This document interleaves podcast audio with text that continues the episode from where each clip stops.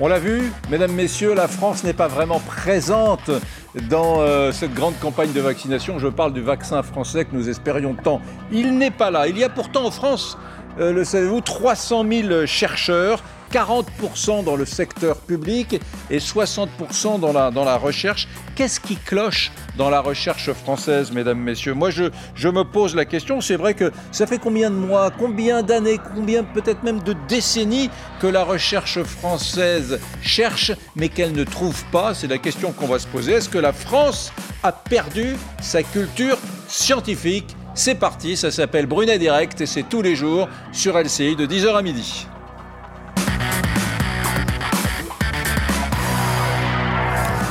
Bonjour Maude Bréjon, porte-parole de La République En Marche, mais vous n'êtes pas là par hasard parce que vous êtes vous-même ingénieur électronique et vous travaillez dans le nucléaire civil. Exactement, bonjour. Bonjour. Bonjour également à François de Closet, journaliste essayiste. Bonjour. Qui publie d'ailleurs, c'est pas tout à fait un hasard, votre attachement là. Vous publiez Les guerres d'Albert Einstein, des, des bandes dessinées. Hop, voilà, deux tomes. Euh, et, et c'est quoi? C'est justement plaidoyer pour la science.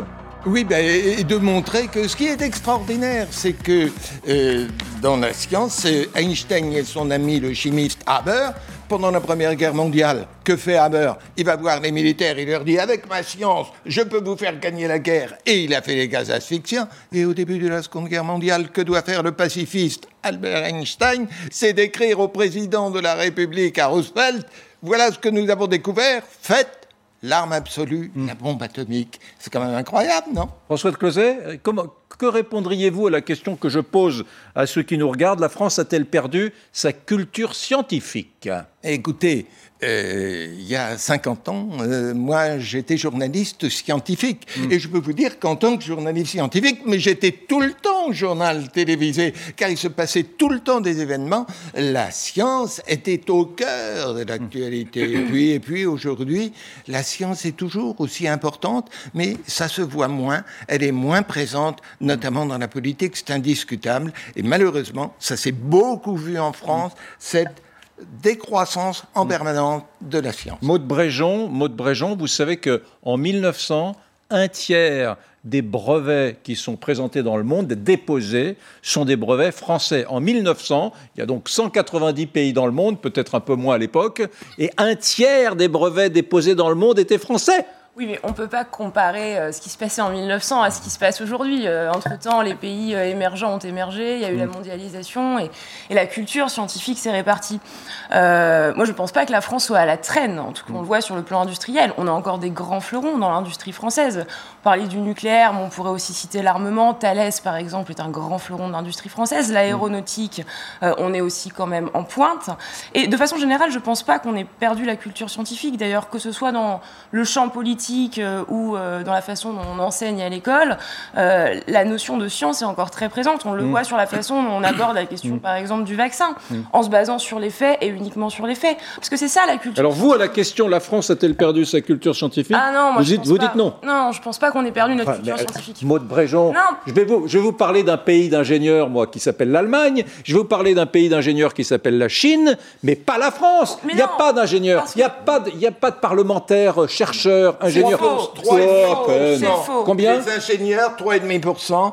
Oh, savez-vous qu'en Chine, au bureau politique, il y a une énorme majorité d'ingénieurs. C'est euh, là. Au bureau politique Mais bien sûr, au bureau vous politique. Regardez au Parlement, Thomas Meignet est médecin, Jean-Baptiste Moreau est ingénieur, Olivier Véran est médecin, Elisabeth Borne est ingénieur. Et puis, c'est quoi la culture scientifique? Enfin, la culture scientifique, c'est pas uniquement avoir un diplôme d'ingénieur ou un doctorat en mathématiques. La culture scientifique, c'est être capable d'appréhender une problématique euh, quelle qu'elle soit en se basant sur les faits et pas sur des croyances. Maude, ma chère Maude. Je pense que là-dessus, la France n'est pas à la traîne. Le président que vous soutenez, Emmanuel Macron, l'a dit lui-même il y a un an et demi. Il, il dément ce que vous dites, puisqu'il dit qu'il faut retrouver cette culture qu'on a perdue. Écoutez-le.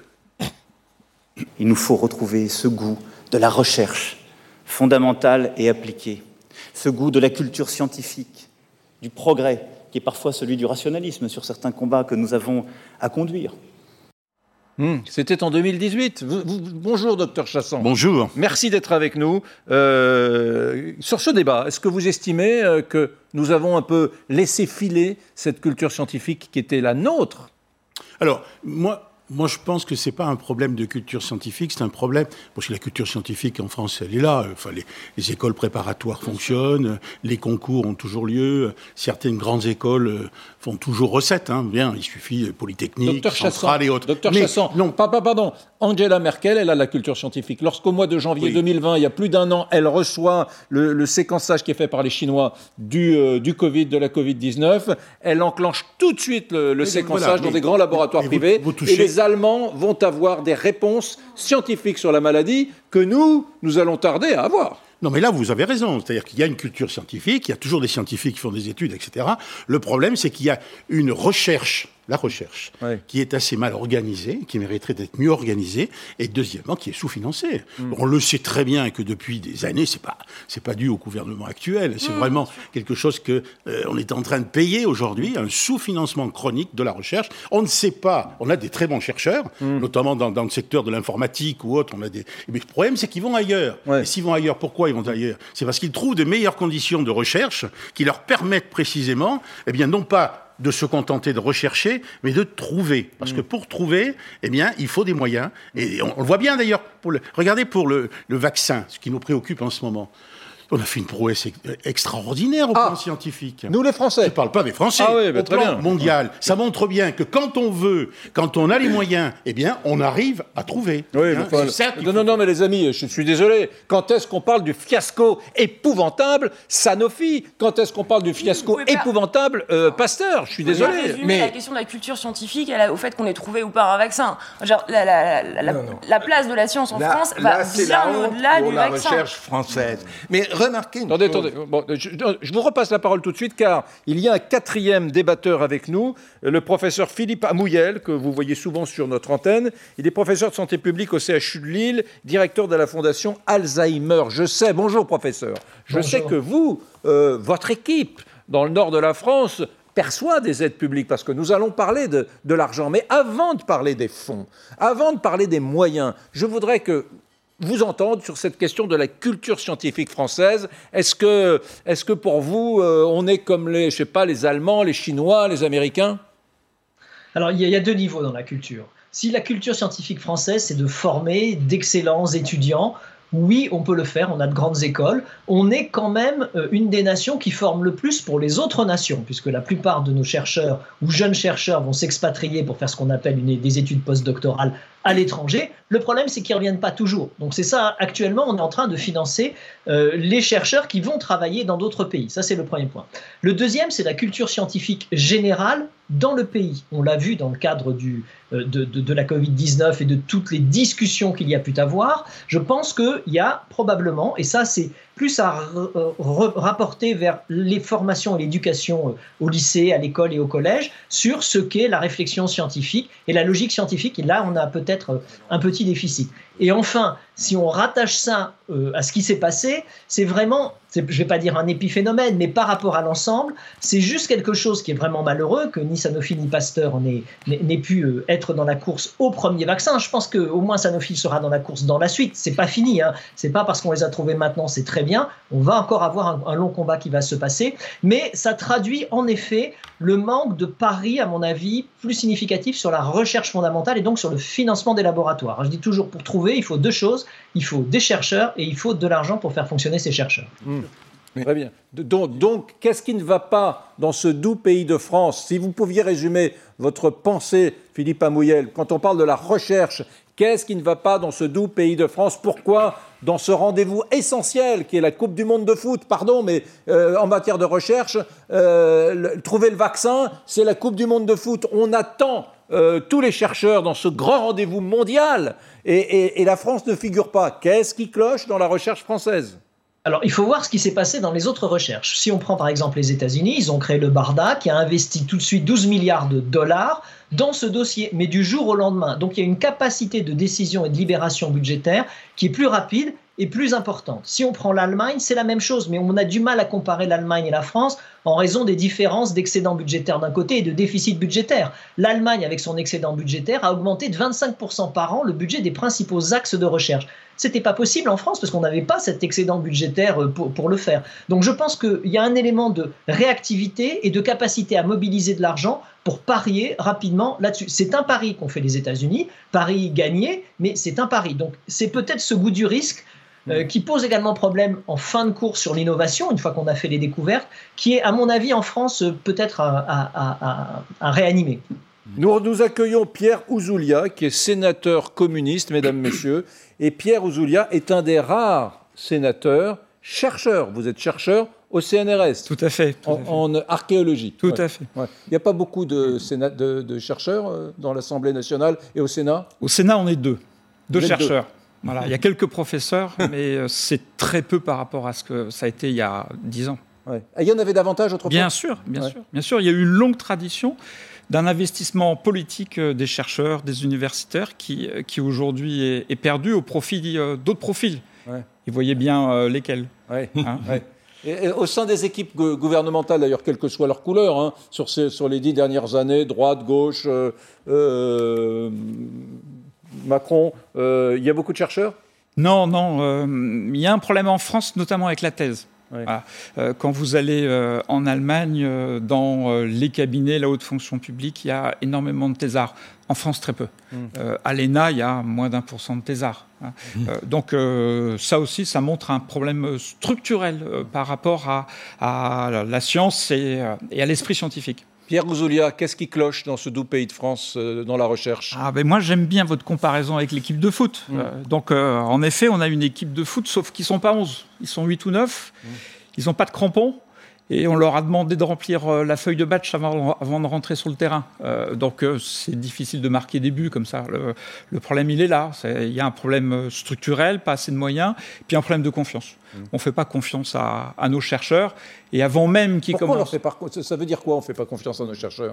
Je crois qu'il y a d'abord un rapport à, à la science mmh. qui est compliqué. Et deuxièmement, il y a une survalorisation de l'innovation.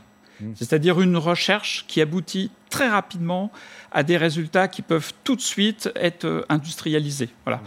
Or, la recherche, euh, vous l'avez dit, c'est tout à fait autre chose. Mm. C'est euh, du temps long, c'est de rythme, c'est une imbrication complexe entre recherche fondamentale et recherche appliquée, et ça, on, ne sait plus le faire. Voilà.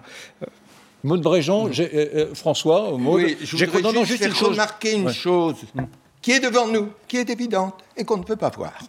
Il y a six mois, on considérait que dans le monde, euh, disons, occidental, il y avait deux leaders lamentables dans leur politique vis-à-vis de l'épidémie. C'était Donald Trump et c'était Boris Johnson. Nul Ils étaient incapables de mobiliser la population pour respecter euh, les disciplines sanitaires, etc. Bien et aujourd'hui, les deux qui gagnent sur le plan du vaccin, c'est Trump et c'est Johnson.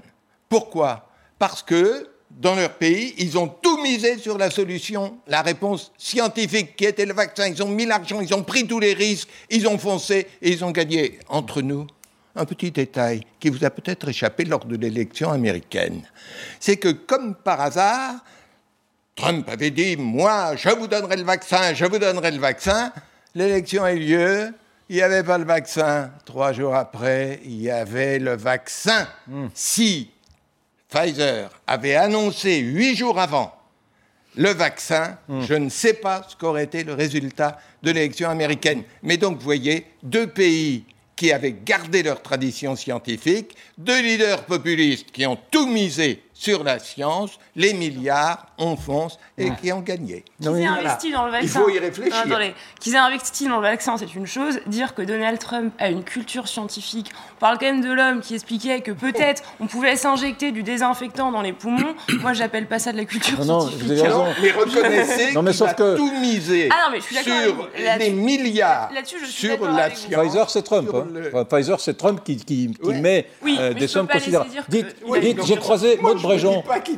Maud Bréjean, est-ce que je peux vous parler, ma chère Maud, de mon copain Alfred bah, J'ai croisé il y a quelques euh, semaines mon vieux copain Alfred. je savais qu'il était allé vivre en Californie. Je lui ai dit Qu'est-ce que tu fais en Californie? Alors il me dit Je suis revenu confiné euh, chez moi en Normandie, mais euh, autrement je travaille en. Alors voilà mon métier.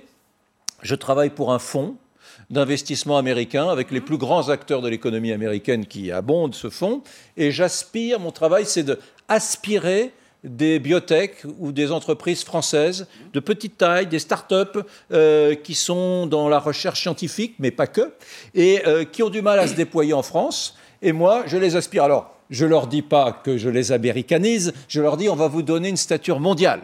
On met beaucoup d'argent et vous allez devenir une entreprise de taille mondiale. En réalité, voilà, ils nous piquent nos talents, ils nous piquent notre intelligence, formée avec l'argent du contribuable français, puisque c'est des bacs plus 10, des bacs plus 11 qui au passage gagnent 2500 euros en France.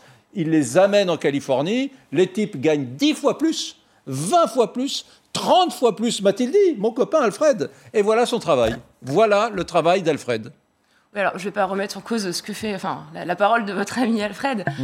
euh, qui est effectivement un effort supplémentaire à faire sur la recherche, sur comment est-ce qu'on garde nos jeunes, c'est une évidence. Mmh. Dire que rien n'est fait aujourd'hui, c'est pas vrai. Mmh. Euh, il faut d'abord, je pense, quand même distinguer la recherche fondamentale et puis la culture scientifique au sens de comment est-ce qu'elle vit dans l'industrie.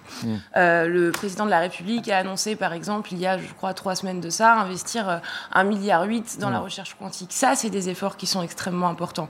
Ensuite, sur l'industrie euh, enfin, moi, je vois en sortant d'école d'ingénieur, quand je regarde, ça fait 6-7 ans que je suis sortie aujourd'hui, euh, plus de 80% quand même des étudiants avec qui j'étais, des, ingénieurs aujourd'hui, mmh. sont restés en France. Donc, je cherche pas à dédramatiser euh, ou, à minimiser le phénomène, mais voilà, il faut. Enfin, c'est quand même pas global. L'ensemble des, des, jeunes qui sortent des écoles d'ingénieurs ne vont pas aux États-Unis. maintenant, effectivement, c'est comment est-ce qu'on arrive à les faire rester en France avec des projets intéressants, avec une industrie qui permet de euh, voilà, d'avoir une trajectoire professionnelle qui soit, non, mais épanouissante. et juste, ils sont mal payés. Non, mais attendez, moi, moi je suis... non, mais attendez, moi je suis pas le sénateur communiste ou Julia. je suis plutôt un mec libéral. Je suis plutôt un mec pro-business. Et je... Mais, mais un, chercheur qui œuvre dans le public, par exemple, qui a un bac plus 11 peut gagner 2500 euros. C'est pour ça que je fais la distinction, effectivement, entre ce qui, comment est-ce qu'on reste dans l'industrie et la partie recherche fondamentale que je connais moins, donc je me permettrai moins d'aller dessus. Mais je vous rejoins, moi ce que je constate, c'est quand je sors d'école d'ingé, euh, en fait, il y a assez peu de gens qui effectivement se tournent vers le doctorat parce que euh, déjà ils ont du mal à trouver des financements.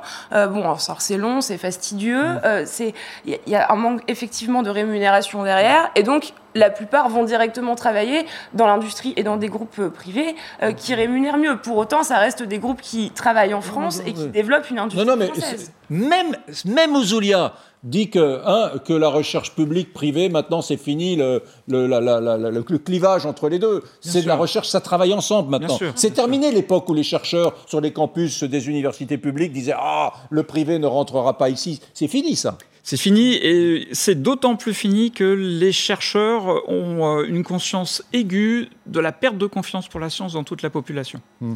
Et le chiffre terrible, c'est celui du, du, nombre de Français et de Françaises qui ont déclaré ne pas vouloir se faire vacciner.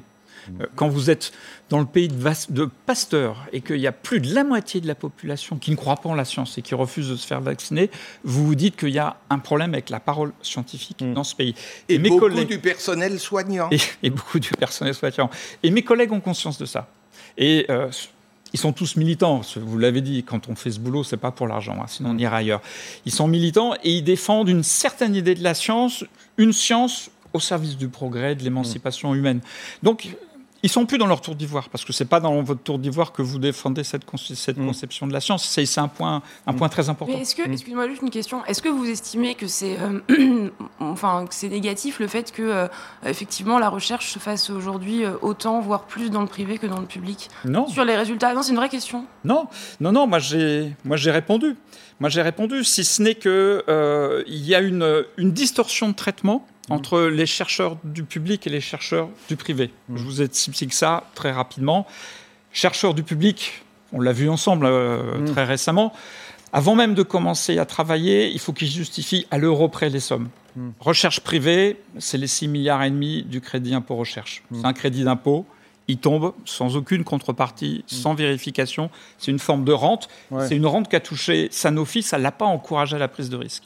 Juste les amis, je, lis euh, Philippe Bertha, député modem du Gard. On en fait beaucoup parce que les Français n'ont pas confiance dans la science. Dans ce pays, on a un tel retard en termes de culture scientifique que les gens sont prêts à croire n'importe quoi. On peut en rigoler, mais en réalité c'est triste et fou que certains pensent qu'on va leur greffer des puces 5G en leur inoculant le vaccin. Tiens, tiens, tiens, la 5G, professeur Amouyel, la 5G c'est formidable. Voilà, voilà le bon exemple. Paris est la seule capitale occidentale qui a officiellement refusé la 5G parce que, ben voilà, Anne Hidalgo a dit non, voilà. Culture scientifique française encore. Pourquoi nous? Alors, euh, c'est le point que j'évoquais au départ, c'est-à-dire que c'est la culture scientifique générale de la population, pas celle des chercheurs, parce que je pense qu'elle est bonne, que la formation est bonne, mais de la population. Et la faute en est peut-être également aux chercheurs et à ceux qui interviennent. C'est-à-dire qu'on devrait peut-être mieux expliquer, euh, peut-être pas se mettre dans des débats homériques sur des chaînes pour expliquer que si, que ça. Donc rassurer les gens. Par rapport à la vaccination, parmi ceux qui refusent de se faire vacciner, il y en a toujours eu. Il y aura toujours des gens qui ne se feront jamais vacciner et qui, heureusement pour eux, bénéficieront de la protection générale que les autres leur donneront vu qu'ils se seront fait vacciner. Mais dans ce cas-là, on avait une particularité. On a monté des vaccins en un an. Tout le monde a dit mais que c'est rapide. D'habitude, on met 5 à 10 ans. C'est ça qu'il faut expliquer. Les gens, c'est pas qu'ils veulent pas se faire vacciner, ils ont des doutes, ils veulent être rassurés. Donc plus le temps va avancer, plus les gens se vaccineront et de toute façon, c'est la seule façon d'en sortir euh, actuellement. Mm. Donc j'ai assez peu de crainte là-dessus. En revanche, pour la question de la 5G, on va prendre juste cet exemple-là, ce mélange des notions qui se relèvent de la culture scientifique, des notions qui relèvent d'a priori sur l'influence que pourrait avoir la 5G sur l'environnement, sur l'homme, qui ne sont pour le moment, si jamais elles le sont, étayées scientifiquement, et enfin par rapport à une certaine défiance vis-à-vis de ces nouvelles technologies, alors que, et c'est ce que j'expliquais dans la prise de risque au départ, alors que quand vous allez aux États-Unis, quand vous allez en Angleterre, quand vous allez en Allemagne, ces prises de risque sont faites a priori. Hmm. Et c'est peut-être ça qui manque. Je ne pense pas que le, fond manque, c'est peut-être un peu l'ensemble pour aller dans cette direction. Et juste un point pour l'innovation, je crois qu'il ne faut quand même pas oublier que l'état d'esprit qui était évoqué quelque part sur les, les, les, chercheurs du public travaillent avec ceux du privé. Oui, de plus en plus, mais dans une carrière publique, c'est souvent rarement valorisé sur le plan de leur évolution de carrière. Je pense hmm. qu'il y a quelque chose à faire de ce côté-là. Et d'autre part, depuis euh, la loi Allègre de l'époque de 98, il y a eu quelques évolutions rares et importantes dans le cadre de la loi Pacte. Hmm. Alors malheureusement, c'est noyé dans un ensemble de mesures de la loi Pacte, mais il y a d'excellentes mesures pour favoriser les interactions des chercheurs du public avec les chercheurs du privé. Donc on a les outils, on a les compétences. À mon avis, ce qui manque, c'est d'y croire et d'y aller. C'est un peu ça. Merci, professeur. Juste une chose, dont le débat est terminé. Euh, on va parler dans un instant d'un autre sujet, enfin très proche, euh, sur le, mais, mais, on va centrer sur le Covid. J'avais quand même, regardez ces chiffres. L'évolution des dotations d'argent public pour la recherche biomédicale sur la dernière décennie. Regardez, monsieur le sénateur, plus 16% en Angleterre, plus 11% en Allemagne, moins 28% en France. C'est ça, de bah, tout, tout, est dit. Ces chiffres-là euh, sont absolument éloquents. C'est ce que je disais tout à l'heure. La recherche souffre d'un problème d'organisation, un problème de reconnaissance et un problème de financement. Il est clair, et vous l'avez dit très justement, tout à fait anormal mm. qu'un chercheur de haut niveau ait un salaire qui soit aussi ridicule qu'il l'est. C'est absolument scandaleux. Il faut le dire, parce que sinon, évidemment, les États-Unis attirent ces gens-là. Vous avez dit tout à l'heure qu'il y avait un certain nombre de, de, doutes en matière scientifique en France. Et ça existe aussi aux États-Unis. Mm. C'est la même façon. Sauf qu'aux États-Unis, les pouvoirs publics ne tiennent pas autant compte mm. justement de cette frange marginale qui est opposée et qui est sceptique vis-à-vis de la science. Monsieur le sénateur Ozolia, attends, attends, attends, attends. La France est championne du monde de la dépense publique. Attention, ne l'oubliez pas en regardant ce chiffre. 28% mm. de moins, et la France est la championne du monde de la dépense publique. Et comprendre. Pierre Ouzoulia, que répond le professeur Corvol quand on lui dit qu'est-ce qui cloche dans la recherche française? Il faut de l'argent, de l'argent, de l'argent. Voilà, simple. Merci. Vous restez avec nous, bien évidemment, parce que la deuxième partie euh, de cette heure va être assez corsée avec cette question que je vous poserai dans une petite seconde. Serons-nous les derniers d'Europe, nous, les Français, à vaincre le Covid? Oh, vous allez dire Brunet force le trait. Ah ben, quand on regarde les chiffres, c'est pas un scénario impossible. Tout de suite.